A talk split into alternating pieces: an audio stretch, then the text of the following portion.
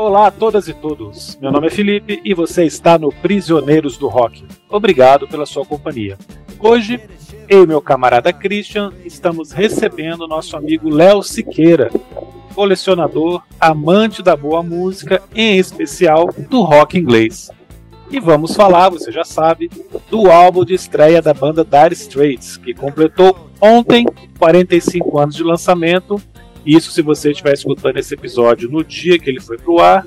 Caso contrário, que completou 45 anos no dia 9 de junho.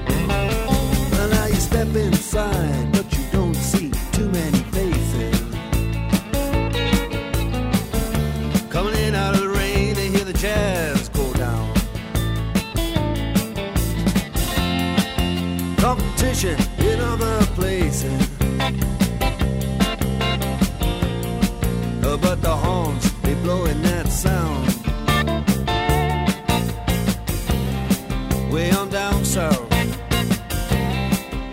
E se você está aqui com a gente porque você só conhece o álbum Brothers in Arms e a música Sultans of Swing, que bom, esse episódio é para você. Eu queria começar o nosso programa então fazendo uma pergunta pro Léo. Léo, Brothers in Arms e Sultans of Swing tem tudo a ver com Dire Straits ou são os pontos fora da curva? Você acha que quem só conhece essa, essas duas coisas que eu citei aqui, né, esse álbum e essa grande música, é, na verdade não, não conhece, não tem noção do que, que é o Dire Straits de verdade? Não, é, o Brothers in Arms é um ponto realmente fora da curva, é um divisor de águas para o Dire Straits. O Brothers in Arms foi lançado em 85, é um disco que até um disco mais vendido até hoje do Dire Straits enquanto o Suta Swing é o carro-chefe do, do, do, disco homônimo, né, do, do, do, de 78, do, do All Straits, e, e, ele, e é uma música que o Mark Knopfler é, teve foi uma inspiração a, genial é, do modo que ele coloca nas músicas tudo aquilo que ele, que ele, que ele é, escutava desde da sua infância ele fala. É tanto o nome da música Suit of Swing, né? O rei do o, rei, o sultão dos swings. Ele fala de Creole, que é um tipo de música que vem de, do, da parte francesa da Louisiana, lá nos Estados Unidos. É, ele fala também de jazz, também fala na música. Então, tudo aquilo que ele que estava nas suas raízes, que ele escutou, que ele tocava nas bandas anteriores dele, que era bandas de, de pequenos públicos, primeiramente em Leeds, depois em Londres, ele colocou isso no swing. É um clássico até hoje, mas, mas o para chegar até o Brothers e Arms, assim, eu acho que o Super Swing é, é uma música, como eu falei, é um clássico, mas o Brothers e Arms está em outro nível, com certeza. É outra história, né? O restante da discografia da banda não tem nada a ver. Eu diria que não tem nada a ver com o lado A de, de Brothers in Arms, na verdade. Christian, como é que você conheceu o Dire Straits, cara? Boa noite. Cara, é uma história engraçada. Tudo bom? Tudo bom, Léo? Seja bem-vindo. Que seja Obrigado. o primeiro de muitos, primeiro de muitas Obrigado. participações aí. É, e é engraçado como eu conheço. Até queria saber como é que vocês conheceram também, mas eu vou contar minha história primeiro. Por incrível que pareça, é, a primeira música que eu escutei do Dire Straits provavelmente não foi Sultas of Swing. Tava ouvindo um programa de rádio e tocou Industrial Disease, que é uma música meio obscura, que é meio que uma proto Walk of Life, ela parece um pouco Walk of Life, tem um riff forte de, de teclado e o Knopfler cantando daquele jeito meio falado, né? Ótima música, levei anos para descobrir onde é que ela tava, né? E o primeiro vinil que eu comprei na vida, que era uma coletânea de um programa de TV que passava no Rio de Janeiro, chamado BB Videoclipe, que era produzido pelo Billy Bond, que tinha sido do Joelho de Porco, era uma coletânea de rock and roll, tinha Rush, tinha Rainbow, tinha Black Sabbath, tinha Twisting by the Pool, cara. Twisting by the Pool eu acho que é um compacto, acho que nem nunca foi para disco nenhum, acho que só a coletânea do, do Dire Straits. E eu achava essas duas músicas sensacionais, tinha gravado. Então tinha uma fita gravada com Industrial Disease e num disco lá que eu tinha, tinha Twisting by the Pool, versão remix, que eu nem sei versão é original, o que é remix, eu sei. Sei que tinha um solo de bateria no final do Pick Withers, muito bacana. Depois, escutei Saltos of Swing, depois comprei o, aquela coletânea, né, é, com ele meio que pintado com uma, uma, coisa meio sintética, meio Tron, né? Sei lá, aquela coletânea que saiu aqui no Brasil, The Best. Money for Nothing, ele é. Money for Nothing, exatamente. É isso, era o nome... com a faixa neon na testa, né? Isso mesmo, perfeito. Emulando lá o vídeo de Money for Nothing, né? O próprio. É, isso, isso. Claro, a gente foi atropelado depois pro Brothers in Arms, né? Um disco que teve vários sucessos aqui no Brasil, né, e no mundo inteiro. Então demorei para chegar nessa fase inicial, assim, né, porque a gente ficou ali ouvindo Brothers in Arms. De repente a banda sumiu, de repente eles voltaram e acabaram Teve aquela, aquele disco On Every Street, né? Que tem Colin Elvis, que é uma boa música, né? Isso. É, mas assim, mais recentemente, o que, que eu fiz? Eu mostrei aqui, claro, a gente está só em áudio, mas eu comprei essa caixinha aqui que vem com os, os discos de estúdio todos. E aí agora eu tenho tudo e ouço com atenção e tal, mas demorei, demorei muito para chegar nesse primeiro disco. E tentando responder a sua pergunta, é outro Dire Straits, né, cara? Uma banda que em pouquíssimo tempo, assim como Police, né? Assim como Talking Heads, bandas que gravaram pouco, mas que mudaram assim bastante o seu som, né, ao longo da, da sua curta história, né? Eu acho que o Dire Straits tem essa característica, mas o começo foi aqui, hoje a gente está né, comemorando o aniversário do disco, então vamos falar desse disco, mas é como muda a sonoridade, né? Quer dizer, a banda é, passa a ter dois tecladistas mais tarde, então isso, né? Agora eu queria saber do Léo e do Felipe também, lógico, como é que foi a, a chegada do Dire Straits assim na, na vida de vocês. Para mim foi meio torto assim, foi com músicas que não são muito nem muito conhecidas. Fala aí, Léo, como é... é que foi a sua, sua história? Eu já ouvi essa história em off e essa história é muito boa, cara. É, cara, em 86, eu acho, por aí, logo após o Botas Arms, que eu nem sabia que existia o Botas Arms, meu irmão mais velho, ele tinha uma, tinha uma fita cassete, eu acho que era aquela Continental, eu acho que era Continental fita, lembra? Aquela, né? não, não, era, não era baixo, porque a base era cara na época. Então, de um lado era o Dire Straits, que era o Brothers Arms, ah, e o outro lado era The Clash e The Police. E aí eu passei vários, vários meses, acho que mais de dois, três anos, para tentar, para saber quem eram aqueles, porque mesmo ele tendo gravado isso, ele não sabia quem, quem, quem eram aquelas bandas. Red Sun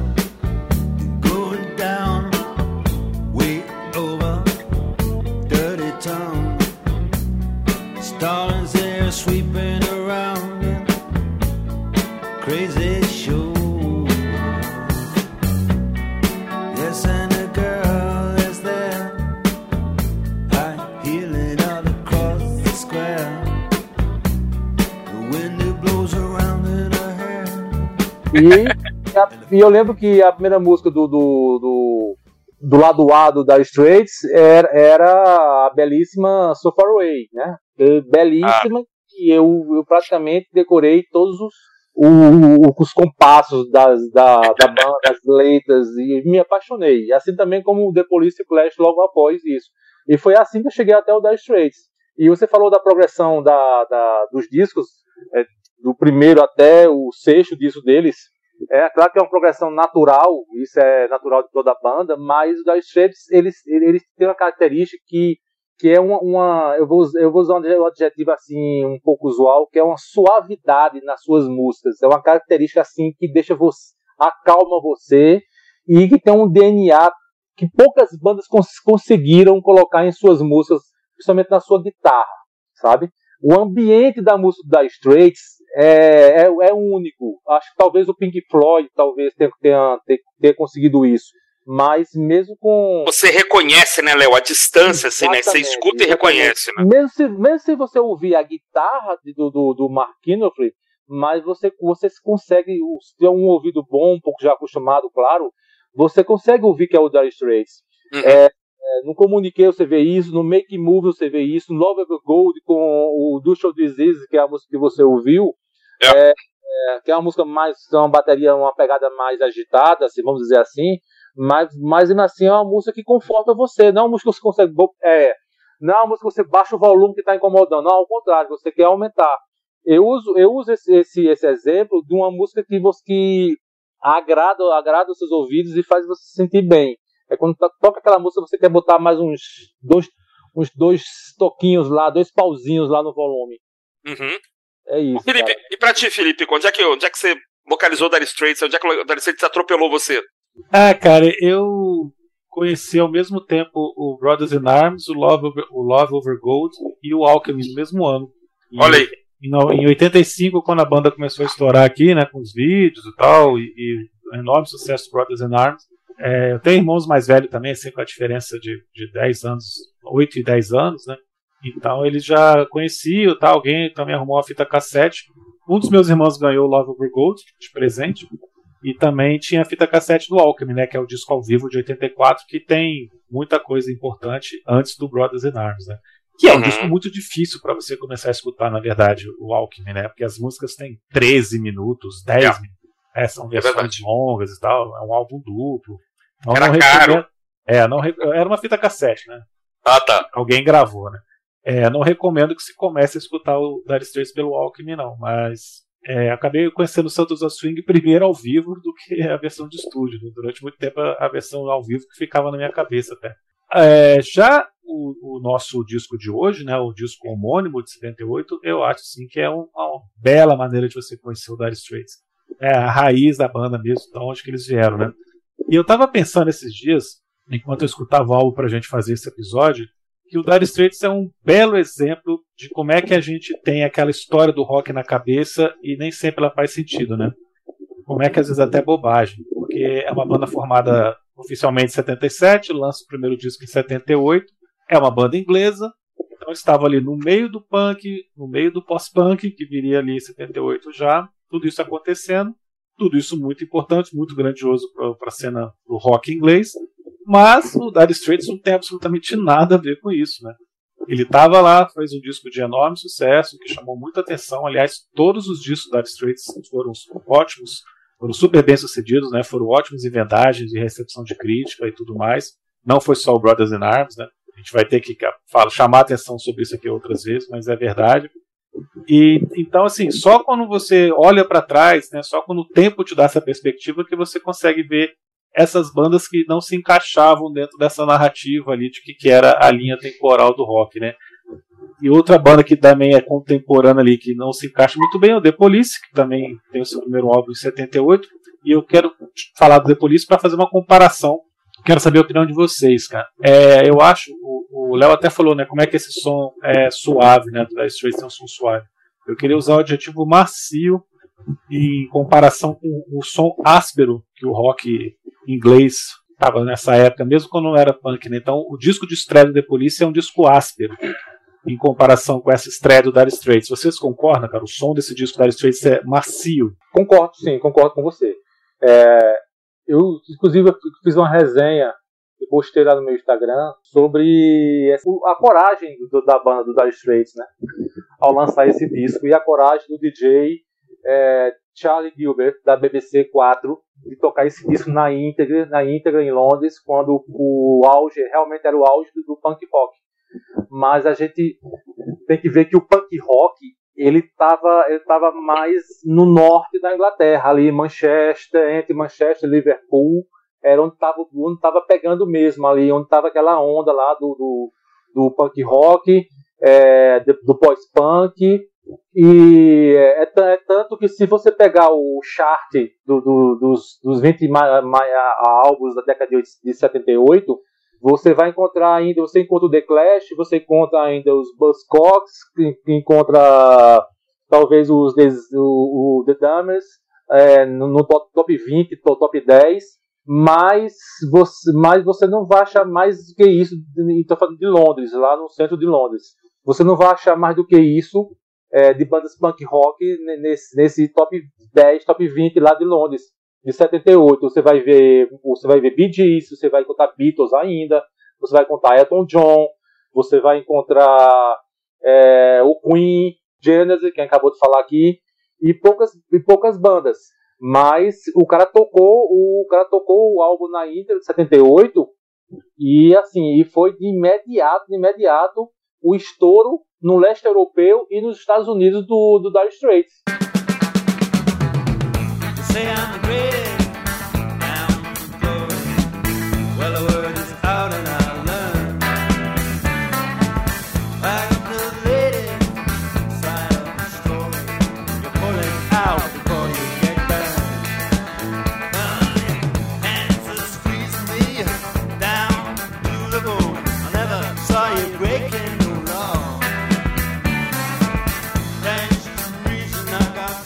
Ele demorou para estourar na Inglaterra. Acho devido também a essa onda punk também, que claro que estava em Londres, mas mais, mais no norte do, do, da Inglaterra.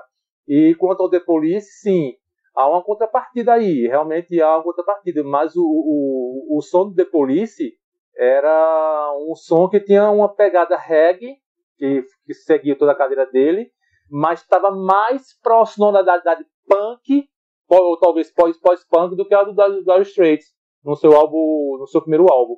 É, exatamente. É, eu, Desculpa, eu ia, eu ia acrescentar, Felipe, assim, a gente não, a gente não combina o que vai escrever, o seu roteiro, cada um escreve o que, o que quiser aqui, né? Mas eu tinha feito algumas anotações na parte da tarde que vão muito assim ao encontro do que tu falou, porque assim, além do punk pós-punk, né, que vem acontecendo, é, a disco music também, né, tava estouradaça, você já tinha aquelas bandas de, de hard rock que eram mais baladeiras, né, Journey, Styx, aquelas coisas, né, então realmente o, o, o é, não se, embora, claro, a voz do Mark Knopfler de cara lembra o Bob Dylan, é, a sonoridade tem muito daquele J.J. Cale, né, que era amigo do Eric Clapton, que compôs After Midnight, Cocaine, exatamente, é, Cocaine After Midnight são as que eu mais me lembro dele, né, é, até o jeito de tocar, tem uma coisa de rock sulista ali, americano, né, de Southern Rock, que nesse disco aparece bem até, né, mas realmente a banda você tinha aquele movimento Tony também pronto para acontecer na Inglaterra, né? Bandas que já iam aparecer ali, UB40,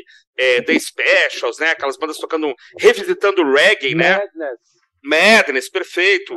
Onde é que se encaixa o Dire Straits nessa história? Parece que assim. Então existiu o punk, o pós-punk, a disco, o Tony e o Dire Straits, né? Parece que os caras estão abrindo uma vereda nova, né? Não é verdade, tem toda uma, uma evolução ali, né? Mas assim, não era o que estava chamando a atenção, né? Esse som suave, esse som doce, que vocês falaram, uma guitarra limpinha, né, cara? Limpinha, super bem tocada. É, e não tem a menor dúvida, o Polícia é outra, outra estrada. Embora o Sting e o Knopfler vão se encontrar logo ali na frente, mas é, é. os caras estavam indo por caminhos diferentes, né, nesse momento. Mas na década de 70, na década, na década de 70, na metade da década de 70 para 80, que é, foi o fim, começou o fim do, do, do punk, é, o, a Dance Music estava mais focada lá em Nova York. Nova York, New Jersey, não, até, até então é, não tinha chegado ainda na Inglaterra, em, em, Londres. Chegou logo no pós-punk com, com, ainda acabou de falar, tá falando em off, né? No, no Depeche Mode, no Yasu, no Pet Shop Boys depois, né? Essas bandas que foram aparecendo com mais, com mais é, relevância. Uhum. É, enquanto isso, em 78, o, o Mark Knopfler, ele, a vibe dele era o chamado é, Boogie Woogie, que não é nada mais do que é o blues, como eu acabei de falar, de lá de, de Illinois, na né, parte francesa de Illinois, que, que, que em, é, a gente está falando de música aqui, mas é interessante que no, acho no século XVIII, eu não sou historiador, estou chutando aqui. É, é, no século XVIII, é, foi a primeira vez que um, um país compra a parte, a parte é, de, francesa de outra. A colonização francesa nessa parte dos Estados Unidos, os Estados Unidos foi lá e comprou. Como aconteceu isso, eu não sei. É, mas toda a influência do, do blues, do, o, é, o Elvis Presley falava muito do Creole Song. Ele tem uma música dele que é sobre Creole Song, que é nada mais que o blues, que é com acordeon, aquela, aquela música alegre, aquela batida bem que, que, que foi, muito, foi muito eternizada com o Little Richard, a rapidez de tocar no piano com a mão esquerda, tem esses detalhes técnicos, né? Uhum. E, e tudo isso o Mark Knopfler conseguiu implantar nesse disco. Para a gente fazer uma, uma contextualização para hoje, para quem nos ouve, é, não sei se alguém aqui já assistiu aquele seriado da, da Paramount que é Yellowstone. Não sei se vocês já assistiram, conhecem ou conhecem. Eu não. Não. É um, é um, bom, um estouro nos Estados Unidos que, que, se passa em Montana, que é um, um, um, estado totalmente de, criação de búfalos e cavalos lá. E para pessoas a, a quem está nos ouvindo entender, se a gente pegar esse disco do Dire Straits e colocar como trilha sonora desse Yellowstone que vai ser Montana, ela, todas as músicas caem perfeitamente lá no serial, cara. São músicas country com pegada de jazz. Legal. E a voz de Knopfler encaixa perfeitamente nesse contexto. Legal, eu concordo com você, cara. Realmente tem. Eu não conheço seriado, eu não tenho Paramount, porque é impossível você ter todos os canais de stream hoje em dia, né? Eu já tenho três ou quatro. Eu divido com, com, meus amigos, cara. É... ah, legal. Boa, boa, é, boa. É a melhor estratégia, né, cara? É, mas, é, mas, pegando em tudo que vocês falaram, realmente, é, Eric Clapton, DJ o Bob Dylan, né, são influências diretas aqui no som e na voz do Mark Knopfler. Eu diria também, o Léo citou né, a semelhança com Pink Floyd, eu diria também que a guitarra do Knopfler tem essa característica de ser tão especial e tão reconhecível como é a do, do David Gilmour. Isso é uhum. é grande mérito para ele, independente de comparação de talento e tudo mais, mas de ter esse som característico, como o Brian May também eu acho que tem, por exemplo. Sem dúvida. Você reconhece Sem na dúvida. hora que é o, o, som do cara. É, inclusive o, o Mark Knopfler tocou com o Bob Dylan o Slow Train Coming, que é o disco 79. Sim, ele produziu o Infidels também depois, é, eles é, acabaram então, ficando amigos. É, com a vantagem que o, o, o Mark Knopfler nunca quis ser o Dylan, né? nunca quis parecer o Dylan, ele nunca tentou escrever que nem o Dylan. Ele é uhum. um, um, letrista com outro estilo, assim, um, um, cara que consegue traduzir muito bem coisas banais, assim, letras simples e, e, inteligentes, né? Sempre foi um cara um letrista de, de casamento de frases muito bem feitas, né? E, e isso que o Léo falou é legal, porque é um som muito britânico, mas que também gosta demais de ter essas referências americanas, né? A gente vai falar aqui do faixa faixa de Southern Rock, de country, né? Ele, ele, esse pub rock inglês que acontecia lá nos anos 70, que era o equivalente que acontecia também nos Estados Unidos como garage rock, né? Que é, que é essa volta a um som mais cru, mais básico, né? sempre em contraposição a, ao prog e ao hard rock, mas não necessariamente sendo punk, né? Não necessariamente sendo uma coisa suja, uma coisa que Exato. não tem o excesso de virtuoso, mas que tem muita melodia, muito bem tocado e tudo mais.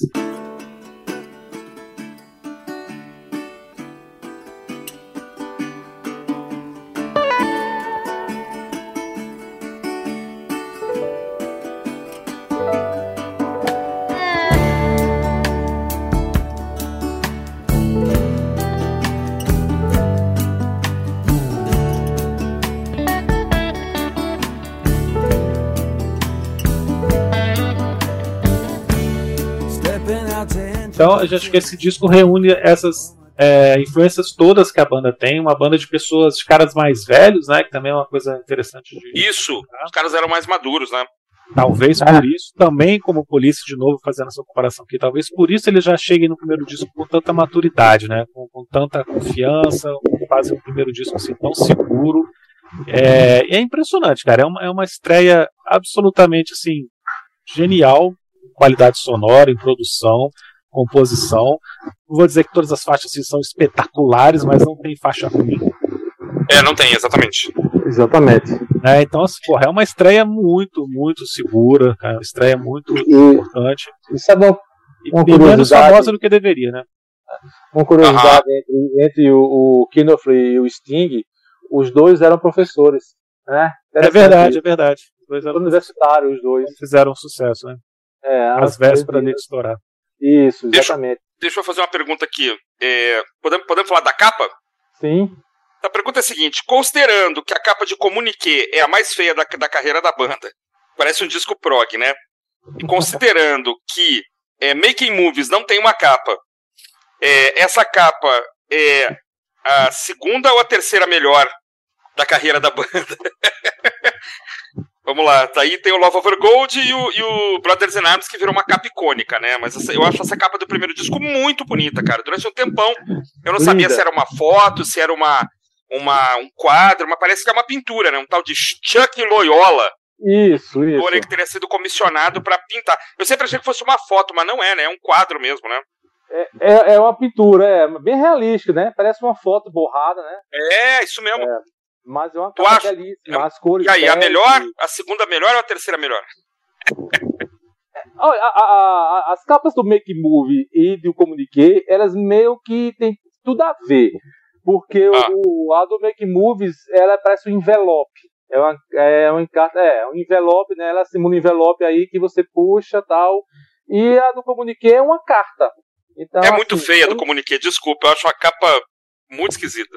Eu diria feio, eu diria, eu diria assim, tá um pouco mais brega.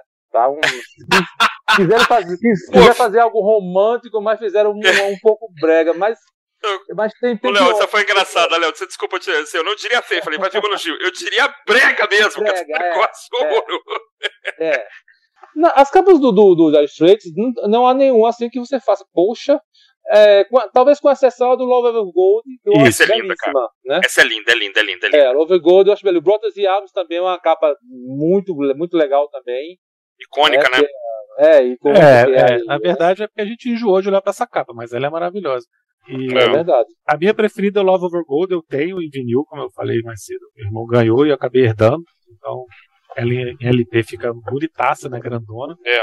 Uhum. Vocês não falariam, mas On Never Street também é feia pra caramba. Né? É. É. É. Então eu coloco também. a capa do, desse disco de estreia em terceiro. Tá. Então Love of Gold em primeiro, o Brothers in Arms em segundo e essa em terceiro. É. É, tá. eu sigo o redator. vou, vou, ficar, vou ficar com isso hoje também. O Felipe, o Felipe falou logo no começo sobre o Alchemy. É, o Alchemy, para mim, na minha humilde opinião, para mim tá entre, entre, assim, entre os 10 melhores discos ao vivo que eu já ouvi. Opa! O Alchemy é um disco maravilhosamente bem tocado, bem produzido e encantador. Encantador.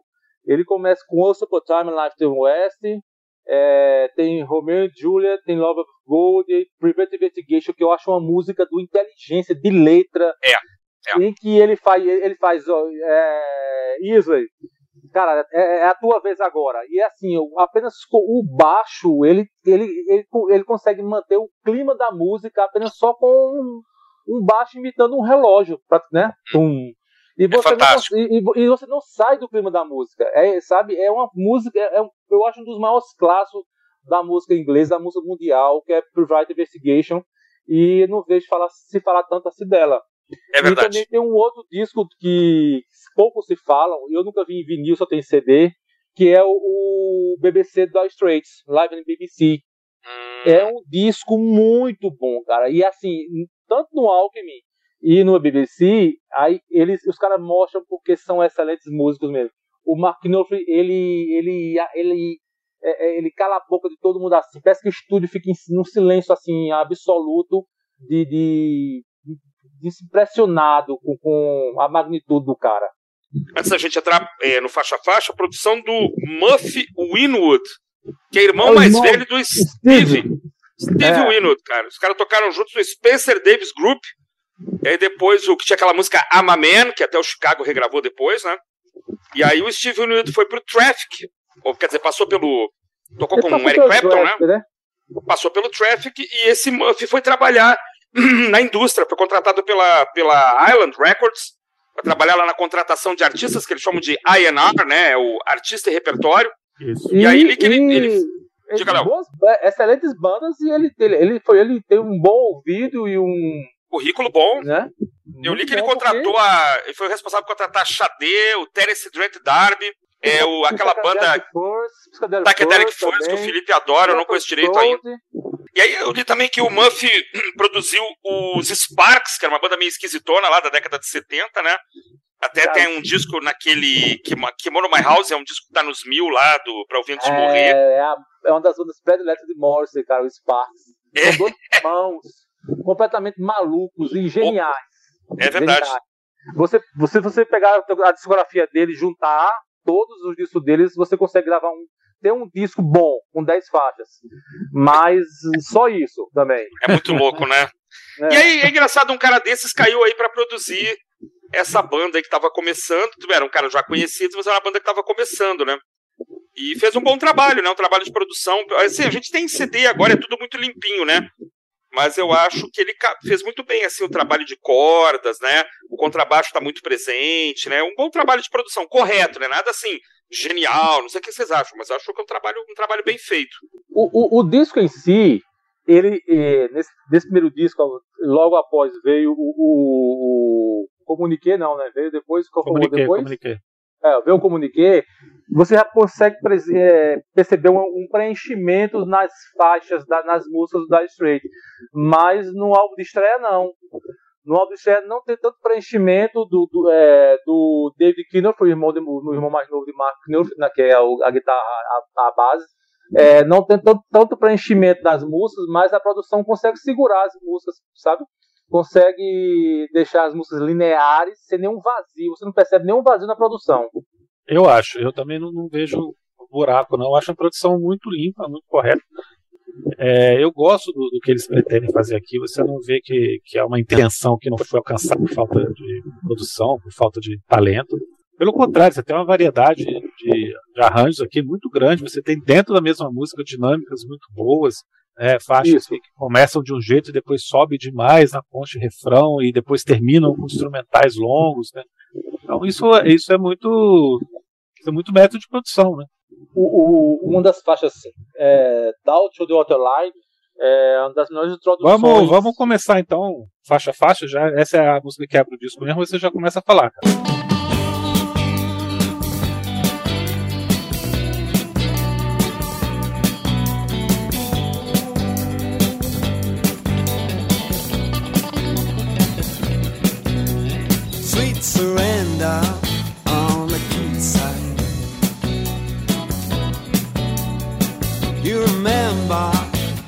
Of the.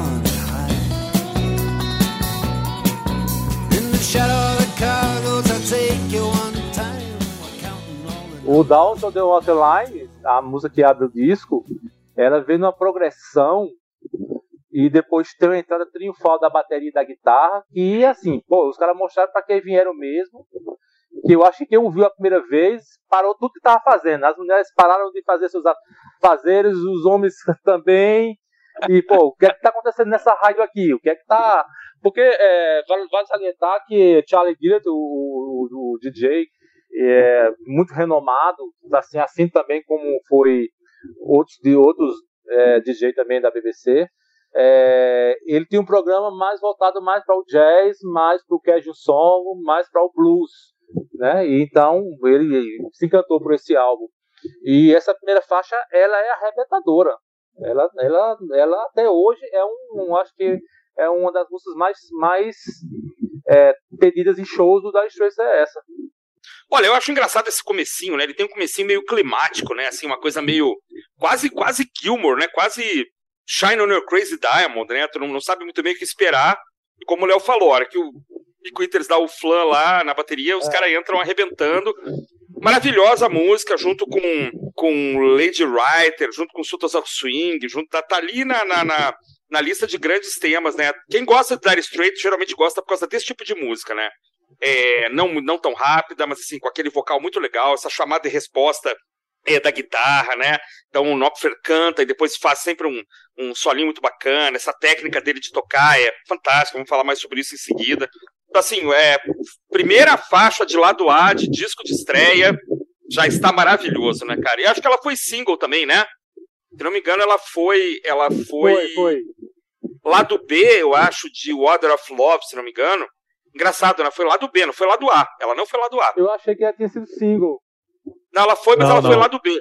Não foi, não? Lado B de. É, não foi single único, né? Não. É, esse, esse, disco só teve dois singles, né? O Santos of Swing Isso. e o Water of Love. Isso, e... perfeito. E bem espaçados, né? É, e inacreditavelmente essa música é o lado B, né? Não é o lado A. E é. também fez sucesso. Esse segundo single não fez sucesso. Gosto muito dela, cara. Acho uma faixa fantástica. Para mim tá no panteão ali das 15 mais. Entra na lista fácil de 10, 15 mais aí da banda, tranquilo.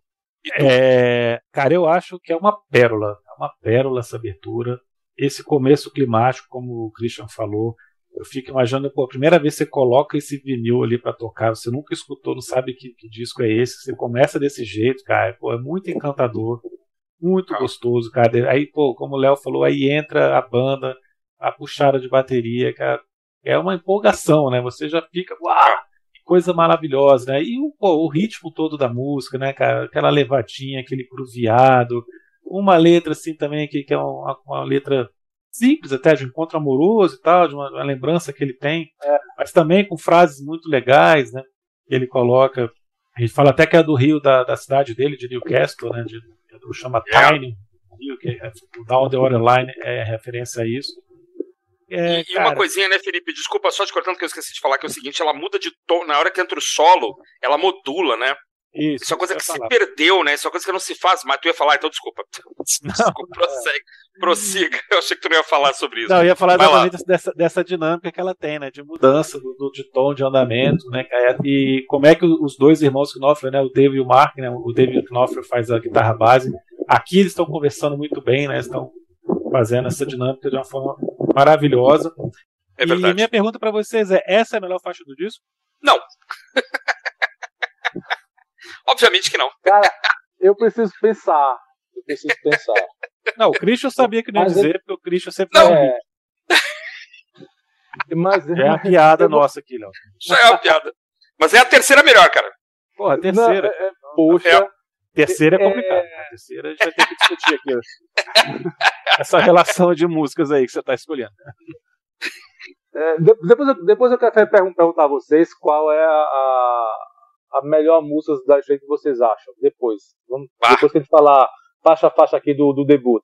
A gente já falou dela aqui hoje. Já falou? É, pra, é, pra, mim, pra mim, é. Do North Love, pra mim é a melhor música já feita da, da gente até hoje. Boa, principalmente boa. no disco ao vivo, principalmente no, no, no Alchemy, no disco ao vivo, é. que tem uma introdução, que é uma música folclórica é, que ele colocou lá, que é uma, é uma música de, de parques temáticos, né? Que é. Tune of Love é uma versão ao vivo, acho que é melhor do que estúdio mil vezes. São poucas faixas que eu acho melhor, melhor Isso é ao é vivo do que estúdio. Tune of Love, é, Tune of Love eu acho, particularmente eu acho. Isso. Pra mim, pra mim Suit of Swing, é, pra mim é a melhor disco desse disco, é, é, o, é o melhor, o primeiro single dele. A segunda pra mim é Down of the Last Line. E, cara, eu tô na dúvida aqui, mas eu não vou fugir, não. Eu vou, eu vou dizer que pra mim é Six Blade Knife, eu acho que pra mim é a terceira melhor música desse disco. Sabe? Puxa vida! Que, eu acho Olha que, aí, e o que o Mark Knopfler faz, John Usley e Pink Withers, segura a barra aí, cara, que agora é o momento de vocês. E os caras seguram com três acordes apenas em um baixo, sabe? A bateria num compasso quase, quase não, perfeito. E aí eu acho uma música belíssima, belíssima, linda. Ô, Léo, puxa aí o Order of Love, então. Você, você fechou o comentário, já, já fala da segunda faixa, então.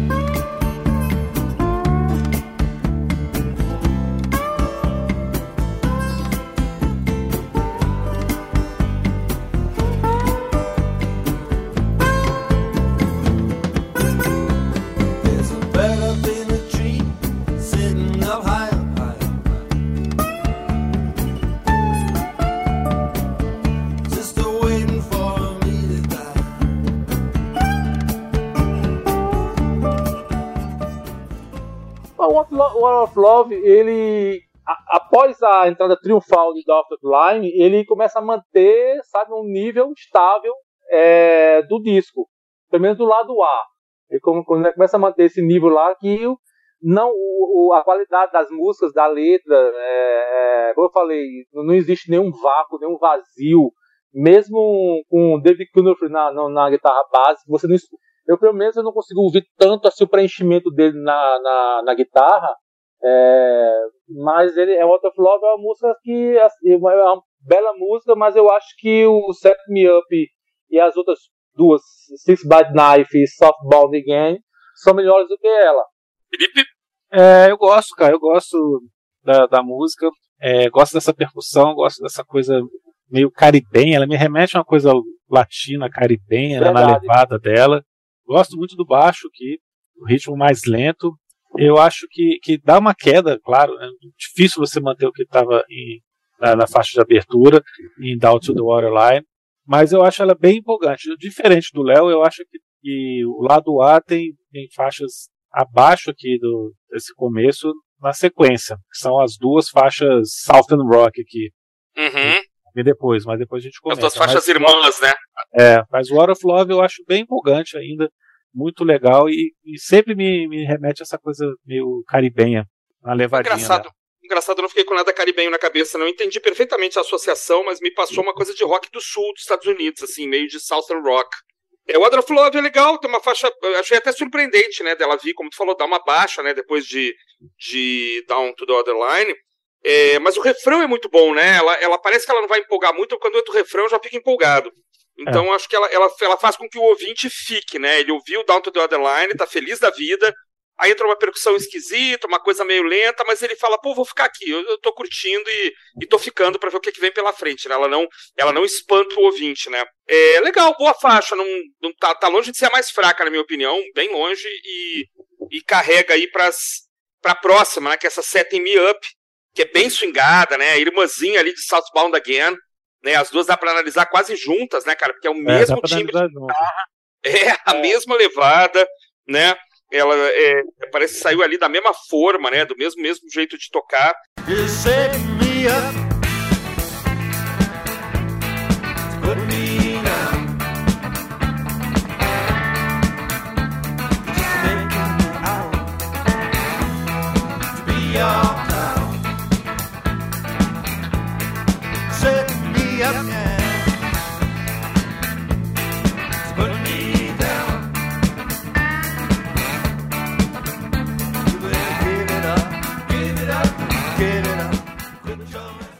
Mas eu acho Set Me Up melhor. Se a gente vai fazer um comparativo aqui de Set Me Up e Southbound Again, inclusive o final de Set Me Up é maravilhoso, né, cara? Dá uma parada entre um, uma escala ali de guitarra super bem feitinha, né?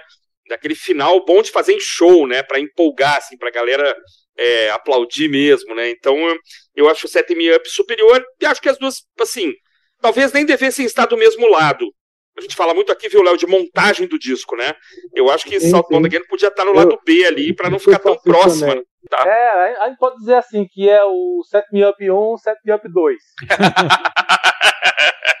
é verdade. Não, estaríamos exagerando. É, é, o, o Marquino queria, na verdade, o West West End é, como segundo single, mas aí ah.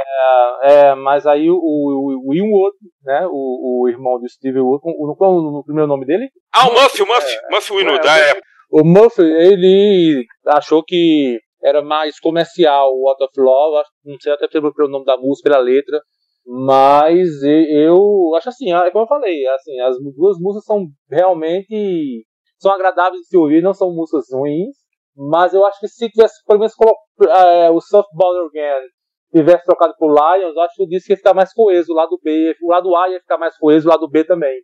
Pois é, boa ideia, hein? Concorda, Felipe? É, concordo, é verdade. Eu acho que essas duas do lado A aqui, é, quando chega em Softball Again, você fala, pô, mas de novo, né? Já escutei isso. é, são muito parecidas. Né? Eu não sou um grande Southern Rock, Southern Rock tão, apesar que aqui não é tão raiz assim, mas que me lembre tanto Alman Brothers e Lynyrd Skinner, não me agrada tanto, cara. Então, Set Me Up, que é o solo mais agudo, né? A guitarra tá, tá mais estridente, digamos assim, é para mim é, é, a música mais fraca do disco. Me Up. Hum. Eu não gosto tanto assim. Southbound Again é, já é mais interessante, gosto mais da melodia dela, o ritmo é mais envolvente me contagia mais. É curtinha também, né? Então ela passa rápido, assim, é legal, tá, oh, bacana, fecha o lado aqui numa boa. Mas, entre elas, nós temos a belíssima Six Blade Knife. The six blade knife, do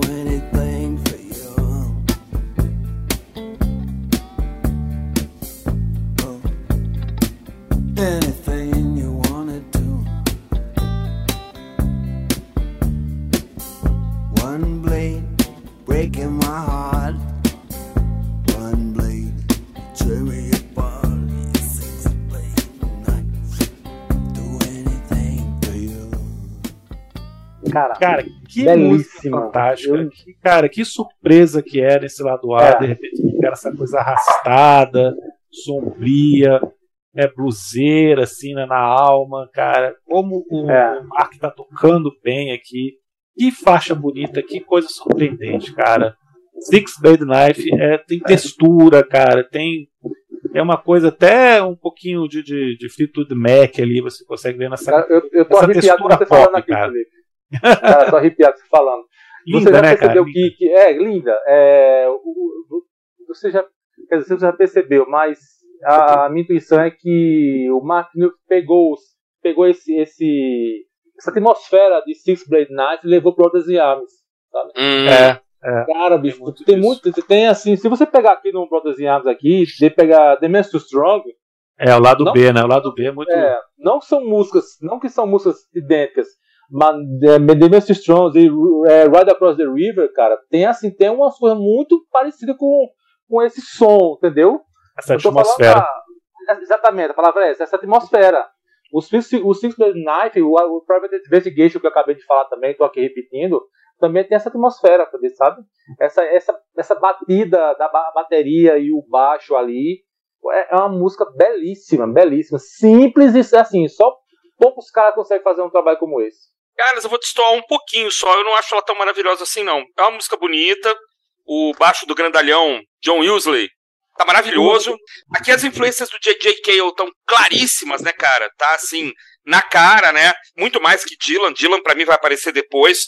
Mas eu se, pô, não, não, não tive esse impacto que vocês tiveram, não. É é uma boa faixa, tá bem colocada. Separa ali as faixas irmãs. Não é a mais fraca do disco, talvez, mas assim, tá longe para mim de ser uma essa maravilha toda que vocês acharam. Eu vou até ouvir de novo, a culpa certamente é minha. Mas eu vou escutar de novo. É, eu, eu não entendi. Mas é, normal. Pra, mim, para mim a questão, onde ela está no, no, lado, também ajuda bastante, né? Porque faz esse hum. contraponto com essas duas que não me encantam tanto.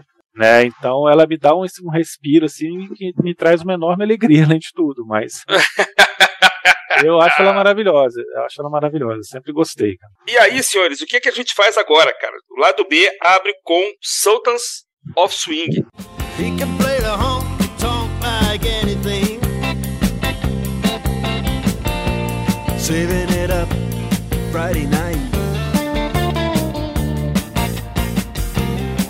With the Sultans. With the Sultans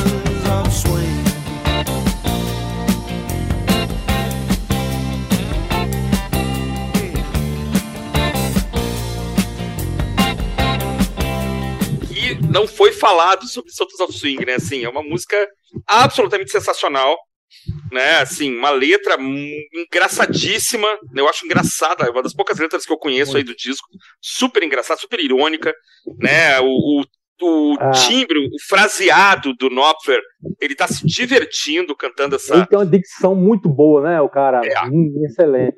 É, o cara consegue cantar parecido com Bob Dylan, mas com a dicção boa, né? que o Dylan tem hora que é meio difícil de entender, né? Mas ele tá numa alegria, cara. E assim, é, eu lembro de muito moleque de ter uma. Antes de ter um violão, eu tive uma raquete de tênis, né, cara? E você tocava na raquete de tênis, né? Lógico. E aí, cara, tentar imitar esse solo fazendo air guitar, eu acho que ele criou um, um modelo assim de air guitar para para guitarristas falsos do mundo inteiro, né, cara? Porque é um solo maravilhoso, ótima para tocar ao vivo, para esticar. E essa técnica, né, que chama finger picking, né, que ele toca com o polegar e com, com sem usar palheta, né? Que é o, a é. técnica do, do Lindsey Buckingham, né? Do Joey Walsh, do cara lá que toca com Bruce Springsteen, que eu sempre esqueço o nome técnica é incrível. É uma técnica que surgiu primeiramente, se eu não, se eu não me estou enganado, com o Chet Atkins. Chet Atkins. Que, é que depois gravou um disco, né? Gravou um disco é, com o Knopfler depois. É, e esse, eu procuro esse disco, cara. É muito bom esse disco. É, é uma técnica de usar o, o polegar como baixo e, e o, os, outros, os outros dedos, né? O dedilhado. É. E, segundo, segundo informações do meu amigo Mark Knopfler, ele aprendeu a tocar usando os dedos, porque na época da banda que ele, na época da banda que ele foi morar em Londres com o irmão dele, é uma banda chamada Brewis, Brewis Blood, eu acho, Brewis, Brewis Droop. É, tem um, o único violão que tinha na casa, veja só, ele morava com ele, mais três músicos, e o único violão que tinha na casa era um violão que tinha um braço que estava um pouco descolado, um braço ruim. E as, e as cordas eram com as cordas de nalho um pouco folgadas, não, podia, não se podia apertar muito, senão o braço ia, ia terminar de quebrar. E começar, não podia tocar com paleta, justamente para não forçar as cordas, e ele começou essa prática de tocar com os dedos. E daí surgiu é, essa genialidade, né, cara? Não é, foi assim. As coisas por acaso que acontecem é incrível, a adaptação do gênio, né? Porque o gênio é, se adapta a tudo. Eu podia ter uma melhor guitarra o melhor violão 10 anos comigo que não ia sair, que não ia sair do canto. As melhores cordas da Giannini ou sei lá, Yamaha, para mim não ia funcionar. Mas para ele não, ele pegou um violão quebrado, né? Vamos dizer que estava quebrado, conseguiu adaptar para tirar o único som que é o que ele tinha ali, e se tornou uma marca incrível, né? Que o mundo, que os, os ídolos do, do, do Mark Knopfler, o Chet Atkins, BB King, ele faz referência também ao Swing, a, a George Harrison também faz uma referência. É. Uhum. E, né? Então, é, poxa, é, é, incrível. Então, eu sou apaixonado por, por, pelas trilhas sonoras que ele, que ele faz, pelo trabalho dele. Ah, sim. Né? E essa é a melhor faixa do disco, porque eu fico com o hit sempre, porque tem a, é. a memória é. afetiva que não que me trai o tempo todo e, e essa é a melhor faixa do disco. E uma das melhores, talvez, não a melhor da carreira da banda, não, mas é a segunda ou terceira, sem dúvida. Que é uma pergunta que eu já estou devendo para o Léo, vou responder no final. É uma, é, uma, é uma música que, infelizmente, as bandas de forró aqui do, do Nordeste oh. fazem, fazem. não, não é cor, velho. Eles adaptam, pegam uma música e conseguem colocar uma letra ridícula. E isso é. me deixa com ódio que você nem imagina. ó, terrível.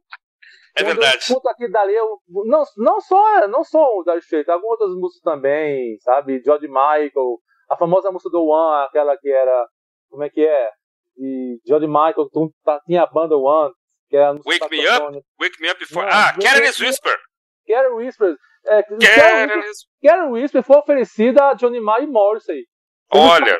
Não sabe, foi oferecido e Morrissey, com a simpatia dele de sempre, disse que jamais aceitaria uma música de alguém, né? Mas só, só um detalhe para vocês saberem disso. Tá Não sabia, isso tá na biografia de John Hogan do, dos Smiths. A biografia que após, após ele terminar a biografia, Morrison disse a ele, eu espero que você morra num acidente de carro. Né, com a delicadeza. mas voltando ao Dire Straits... Atropelado por um double decker bus, né? É, isso. É, por aí. E, mas aqui as bandas de forró, assim, não são mais bandas de forró, são, eu não sei nem que, como é que chama aquele dali, cara. Talvez isso não é forró. Mas é, é costume fazer, pegar músicas clássicas e é, e é por isso que eu tô falando da Straight, porque é tão, tão bela, tão clássica que eles escolheram para fazer uma. Na verdade, para estragar a música, conseguiram estragar a música, né? Felipe, cara, Soltas of Swing, cara. É um clássico, né? Música que se não fosse o Brothers in Arms seria a música maior do que a banda, né? Se eles nunca tivessem explodido depois em 85, eles iam passar para a história por causa dessa música. Eu acho que por isso que eu não consigo colocá-la como melhor do disco. Eu tenho um pouco de birra com o tamanho que ela tem em relação à banda. Eu não, não, não gosto do tamanho dessa música, da a magnitude que ela tem assim em relação à obra do Dire Straits. Mas é, a música é maravilhosa, como você falou, a letra é divertidíssima, né? O jeito que ele está contando essa história é uma, uma, uma, letra e uma música de amor ao que eles faziam, ao que eles queriam fazer, né? Como eles estão surgindo ali. O próprio título tem, tem uma história engraçada que ele viu uma banda tocando num, num barzinho vazio e os caras se chamavam de Sultans of Swing, né? Então é, é, ele achou super engraçada essa ironia de uma banda vagabunda tocando num lugar vazio com um nome tão Esse nome. Né? Mas, cara, todo mundo tá tocando bem pra caramba aqui, né? Uma música, é. como você falou, dá pra esticar pra cacete, fica maravilhosa ao vivo, dá pra você fazer versões de 10 minutos aqui numa boa. É, então, cara, é perfeita, obra, uma das obras-primas do rock, tentar aquele tamanho de música que, que tem é, Smoke on the Water, que tem Starway to Heaven, né? Essas músicas. Psycho Killer, né? É, é. Larger Than Life, né? Maiores do que a própria banda, maiores do que tudo, assim. Então, talvez por isso eu tenha um pouquinho de pirra, né? Por ter escutado demais, ter sido a primeira música da banda que eu conheci, então, ouvindo agora assim, fazia muito tempo que eu não escutava esse disco, mas ouvindo agora assim, eu falei, não, essa música não é a melhor do disco, não. Mas talvez não seja coisa sendo chato e ela é assim, pronto, né? Não tem como discutir. Eu acho que esse lado B até porque ele é mais curto, assim, ele fica desequilibrado, porque essa primeira faixa pesa muito, né? Difícil é a agulha sair dela, né? A agulha do LP fica aqui, difícil ela conseguir prosseguir aqui. Mas, é cara, Santa Zé Swing vai ser escutada daqui a 100 anos. Talvez as músicas do Rods Arms sejam esquecidas, mas Santos of Swing eu acho que não.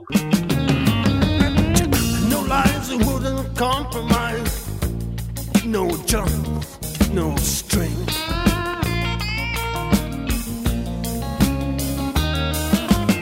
airlines subsidizing it just don't mean a thing, thing. I got to say, he passed away,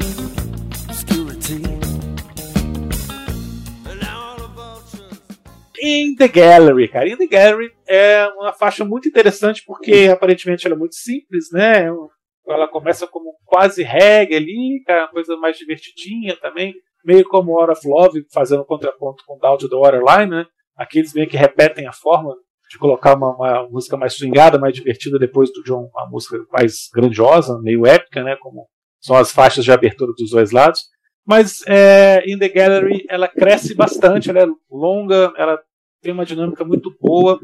Eu acho que a metade final dela, sai um pouco do reggae, assim, tem solos e tudo mais, ela fica com um ótimo, uma ótima dinâmica, fica mais empolgante, ela cresce muito. No começo eu vou achando ela sempre um pouquinho enjoativo, depois ela eu lembro porque que eu gosto. Assim. Ah, não, é, é agora fica legal.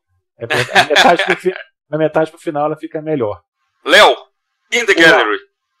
Não, eu, eu, eu vou seguir aqui o relator mais uma vez, tá?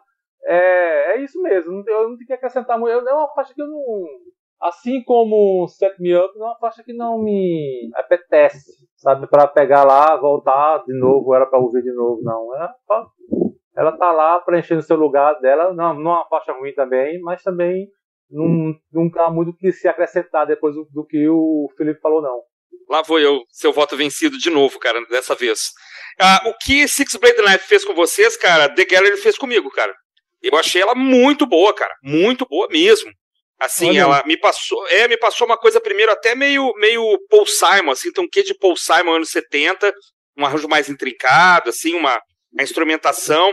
E acho aqui que o Knopfler aqui ele quis homenagear o Bob Dylan mesmo, cara. Assim, no, o, a forma dele cantar, é. me parece que ele tá dizendo assim, ó, se você não fez a conexão até agora, eu vou te dar a última chance de quem é que esse cara tá me lembrando, né? Porque assim, me parece que ele busca, em alguns momentos, é forçar mesmo aquele aquele rolfenho, um pouco mais fanho, né? Um jeito de cantar muito bacana.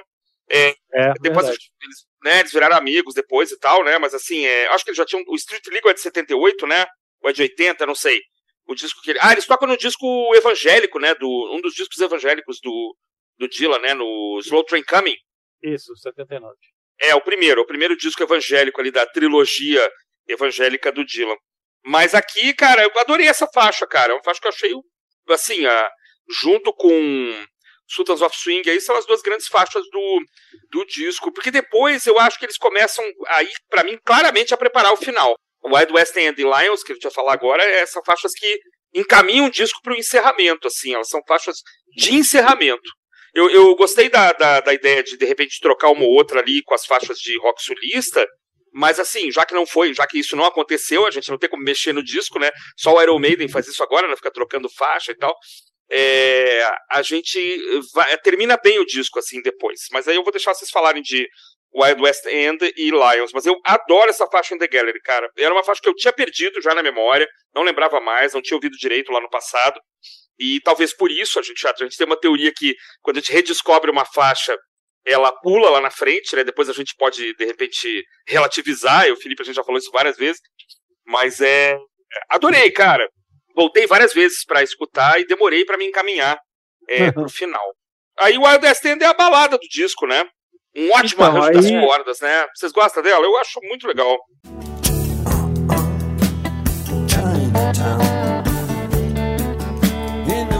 It's a man's world. All the money go down. inside the doorway. Duck to eat. Just ain't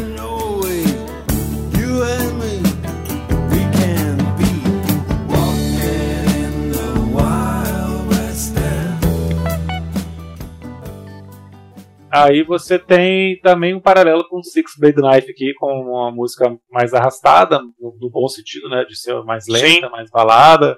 É muito bonita as linhas de guitarra aqui, a melodia muito envolvente, cara, uma construção muito legal. Eu gosto muito dessa música. É realmente, é, eu gosto desse lado B aqui das músicas serem um pouco mais longas. Então, é em comparação com, com, o lado A que, que ficar com as duas, os dois rockzinhos são mais curtinhos, né? Então, como não tem os dois rockzinhos, essas faixas são mais trabalhadas, mais longas assim. Me empolga bastante, cara. Eu acho que essa sequência final aqui é muito bonita, cara. As duas últimas, Wild West End e Lions, se combinam muito bem para formar, formar um final muito empolgante.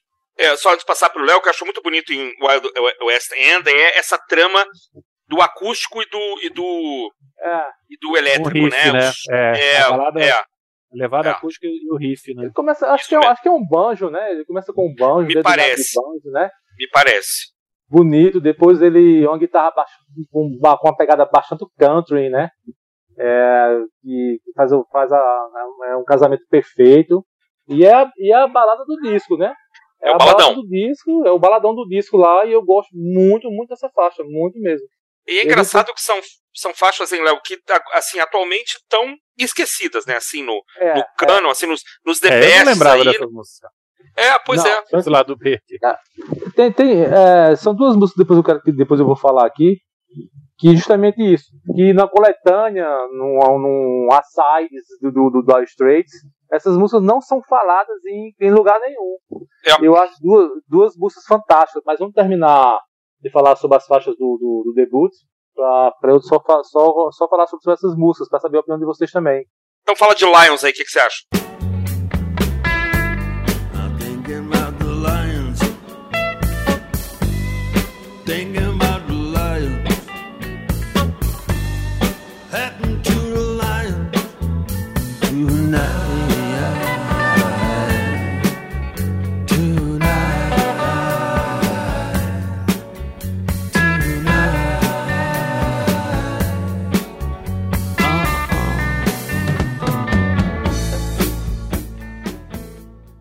Lá eu, eu, eu, acho o final muito. Foi um final muito. fechou com a chave de ouro.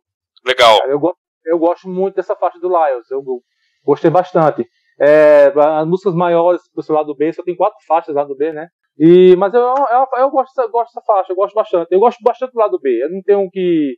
Assim, não nenhuma. nada pra retificar ou criticar do, do B-Sides, não. Do lado B, não. Eu acho assim, música boa, música legal, encaminha bem o disco pro final compõe bem o lado B, né? É, o lado B, acho que ele fica mais. É o que o Felipe falou, ele tá mais equilibrado até, né? É, é. Mais equilibrado que o lado A. Legal, assim, bacana. Não colocaria numa coletânea, talvez, assim, mas é uma boa música e, e fecha dignamente o disco. Felipe, você acha também ou você. Não, adoro essa faixa também. É, eu acho que tem um flerte com blues aqui.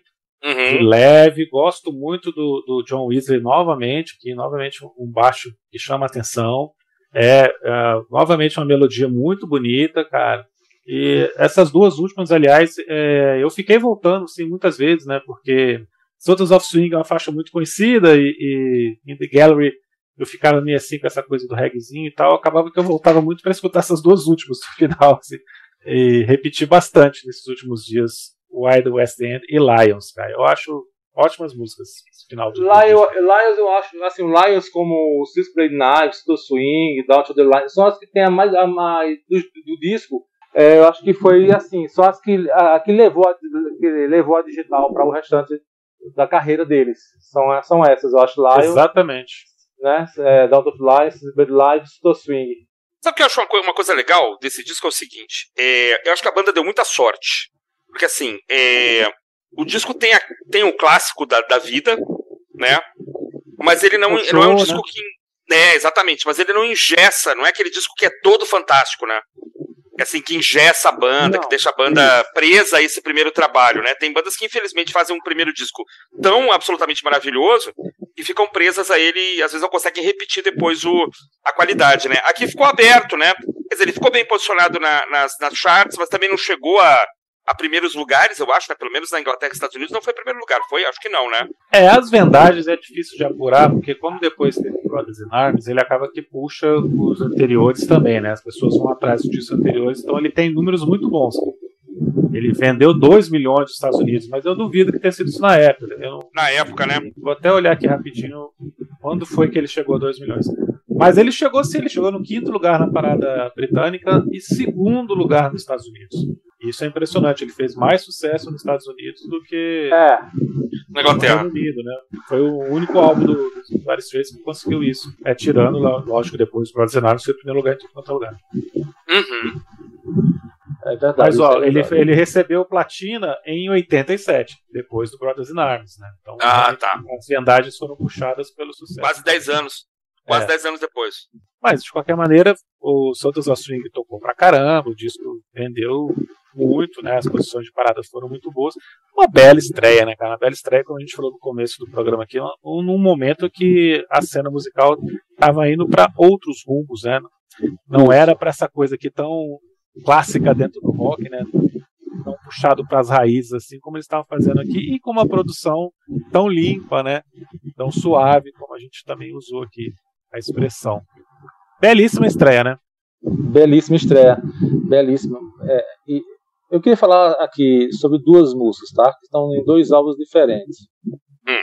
É, a minha predileta, que é Tune of Love, eu queria só aqui dar os devidos créditos, que o início do, do Tune of Love é uma música de uma introdução de, de Carousel Watson, que é uma valsa de carrossel, né? é, de, de, de compositor de Rogers e Hammerstein. Oscar Hammerstein, é isso aí. É, então, Tune of Love, que é a minha predileta. E, mas, sim, não descomuniquei, cara, tem uma música, assim, tem várias, várias músicas belas, três, quatro músicas belíssimas, mas tem uma música que, assim, eu, eu sou fascinado por ela. Pra mim é assim, Tune of Love, Swing, tem o Simone of North, né, que são aquelas batidas que são belíssimas. às vezes a gente já se cansa de ouvir, de mudar até de rádio. Mas tem uma música que não comunica. Mas tem é uma verdade. música que comuniquei, um chamado News, que é a segunda música, que é uma música é belíssima, cara. É uma música do começo ao fim, belíssima. Ela tem aquela pegada que eu falei, sabe? Aquela pegada atmosférica do, do, do Straits, sabe? Fica só o teclado como, como uma contraposição, depois entra um solo, sabe? Ele dá uma pausa. Ele tá cantando, depois dá uma pausa, depois entra o solo da, da, da música, da bateria, o baixo. Não sei se você já conhece essa música, Nils. Não me lembro. Cara, eu não eu tô como... tentando me lembrar aqui, porque esse disco tem Lady Water, tem Lady, é, é. Lady Water, Portobello Bell, Belo Bell. Once Upon a Time in the West, linda. Isso. Where é. do you Ah, think sim, you're going? Beleza. Agora, News, cara, é uma música belíssima. Se você ah, como escutar, ouvir, cara, não lembro agora. Vou ouvir é agora, bonito. assim que a gente Muito, encerrar. muito. Só pra falar assim, a minha preferida, número um, já que foi, foi perguntado, eu deixei pra falar no final, é o óbvio do óbvio, é Money for Nothing, cara. Eu acho ela, não consigo ficar parado, não consigo avançar pro final, não, assim, é uma música já ultra batida, e na versão estendida, né, que o Sting canta É, pra caramba, depois tem um solo, é, a versão de sete minutos, lá tem um solo no final, eu acho essa a versão que eu acabei escutando na rádio, né, primeira vez, assim, cara, chapei e sigo chapado por ela até o presente momento, cara. Que música maravilhosa. E até pelo momento que ela foi feita, a letra, a ironia toda, né, com a MTV, com a- os artistas pop, é, os Little Fagots lá, né, uma música que hoje seria cancelada, talvez, né, ele não poderia fazer essa música É, hoje, então, é, logicamente, é. o momento que se vivia, né, e eu acho fantástica, cara, uma música, puxa, das melhores de todos os tempos, assim, do eu, rock and roll. eu definiria é, Money for é aquela música que abre o sorriso em qualquer lugar que você estiver. Se Tocada em qualquer bar ou restaurante que tocar, ela abre um sorriso. Em qualquer pessoa, mesmo, mesmo aquelas pessoas que não conhecem a banda, mas quando começa a tocar, ela chama atenção, ela traz uma alegria contagiante do começo ao fim. E Sting, cara, Sting foi muito feliz também né, nessa, nessa parceria. Sem dúvida. Muito feliz. Cara. A gente brinca aqui, Léo, o cara pode estar morto por dentro também e não sabe, né? Não curtir essa música pode ser um sinal. a gente faz essa brincadeira. O cara morreu e não esqueceram de avisá-lo, né? É. Eu ficaria entre Private Investigations e uma música que eu tenho um carinho enorme, que eu adorava quando era moleque, quando eu estava nos anos 80, que é Why Worry, Ah, muito bonito, poxa, e Brothers in Arms.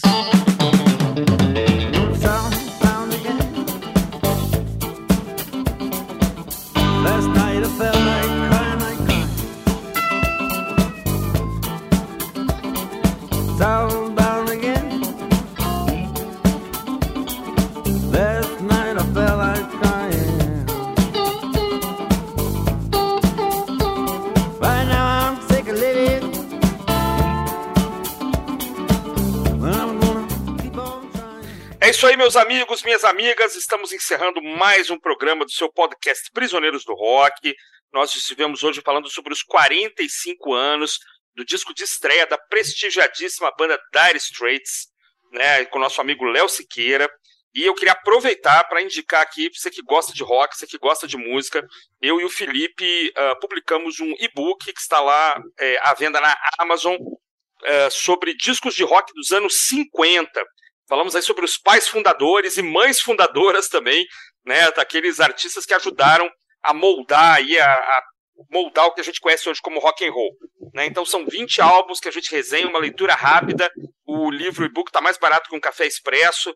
Então se você curte rock, quer saber de onde isso tudo veio, a gente coloca alguns tijolinhos na parede lá para você nesse livro pela Amazon. 20 álbuns de rock dos anos 50 é a nossa dica aqui, né, Felipe? Então, Léo, me diga uma coisa. Ah, onde é que as pessoas te encontram? Rede social? Se você curtiu aí a experiência, vai voltar se a gente chamar de novo? Diga lá. Cara, gostei demais, me senti super à vontade. É, eu já conheci o podcast de vocês, o Prisioneiro, já tinha ouvido, não todo, não cheguei a maratonar, mas ouvi aqueles, daquelas bandas que me chamaram atenção. E me senti muito, muito é, privilegiado de ter, chamado, de ter convidado vocês para participar, cara. Foi muito bom, gostei bastante. É um papo que um papo, não, um papo natural, um papo gostoso de, de, de, de- fazer aqui com, a gente, com vocês. E espero participar mais, é, mais convites, que eu gostei muito, cara. E eu tenho um meu Instagram, que é Leo Underline Oli Sick, que é, o, é Oliveira Siqueira, Léo Underline Oli Sick, onde eu posto algumas coisas da minha, cole, da minha cole, coleção de vinil, de CDs, algumas coisas raras. É, eu, tinha, eu tenho um projeto que chama-se Radar do Rock, mas a gente deu uma parada aí, por falta de tempo mesmo. Tem um, um amigo meu, o Serginho, mas a gente pretende voltar lá com esse Radar do Rock e quem sabe chamar vocês para participar também. Vai ser um prazer, com certeza. Felipe, Maravilha, então, Léo, muito obrigado, cara. Foi um prazer contar com você aqui nessa primeira participação. Com certeza a gente vai te chamar de novo. É, você comentou com a gente que gostaria de ter participado de alguns episódios que a gente já gravou, mas as bandas que você curtiu, cara, fica aí à vontade para depois também sugerir pautas pra gente aí e futuramente podemos fazer esses episódios. E, então, reforçando o que o Christian falou, 20 álbuns de rock dos anos 50, venda na Amazon. Continue seguindo a gente no Instagram. E sábado que vem nós estamos de volta com mais um episódio. Um abraço.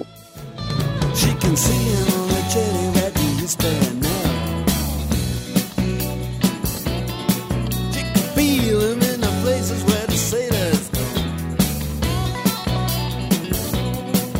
When she's walking.